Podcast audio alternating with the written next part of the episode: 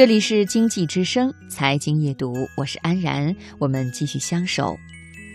我们经常看别人模仿榜样，但是我们忘了，我们应该多看看自己。接下来，我想给你讲两位日本剑手的故事，很有启发。日本历史上产生过两位伟大的剑手，一位是宫本武藏，另一位是柳生佑受郎。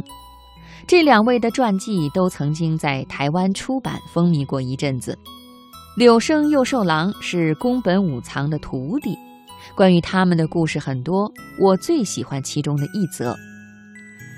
柳生又寿郎的父亲也是一名剑手，由于柳生少年喜欢玩耍，不肯受父亲的教诲，专心习剑，被父亲逐出了家门。柳生于是独自跑到一座荒山里去见当时最负盛名的剑手宫本武藏，发誓要成为一名伟大的剑手。拜见了宫本武藏，柳生热切地问道：“假如我努力学习，需要多少年才能成为一流的剑手呢？”武藏说：“你全部的余年。”啊，我不能等那么久啊！柳生急切地说：“只要你肯教我，我愿意下任何苦功夫去达到目的，甚至当你的仆人跟随你。那需要多久的时间呢？那也许需要十年吧。”柳生更着急了：“呀，家父年事已高，我要他生前就看见我成为一流的剑手，十年太久了。如果我加倍努力学习，需要多久呢？”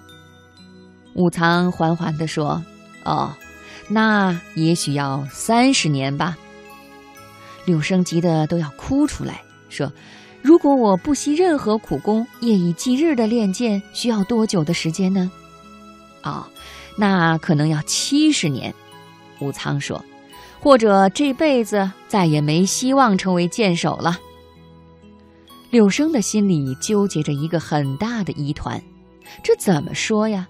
为什么我越努力，成为一流剑手的时间就越长呢？武藏平和地说：“你的两个眼睛都盯着第一流的剑手，哪里还有眼睛看你自己呢？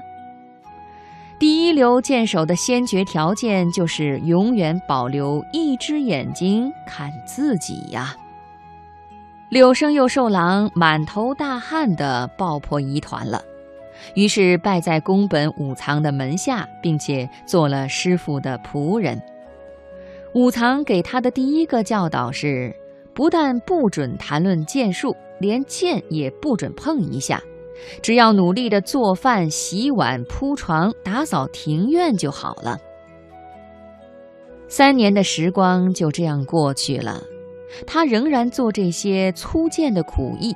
对自己发愿要学习的建议一点开始的迹象都没有，他不禁对前途感到烦恼，做事也不能专心了。三年后有一天，宫本武藏悄悄地走进他的背后，给他重重的一击。第二天，正当柳生忙着煮饭，武藏又出其不意地给了致命的扑击。从此以后，无论白天晚上，他都随时随地预防突如其来的袭击。二十四小时中，如果稍有不慎，便会被打得昏倒在地。过了几年，他终于深悟，留一只眼睛看自己的真谛，可以一边生活，一边预防突来的剑击。这时，宫本武藏开始教他剑术。不到十年，他成为全日本最精湛的剑手，也是历史上唯一与宫本武藏齐名的一流武士。这个故事里隐含了很深刻的禅意：禅者不应该把禅放在生活之外，犹如剑手不应该把剑术当成特别的东西。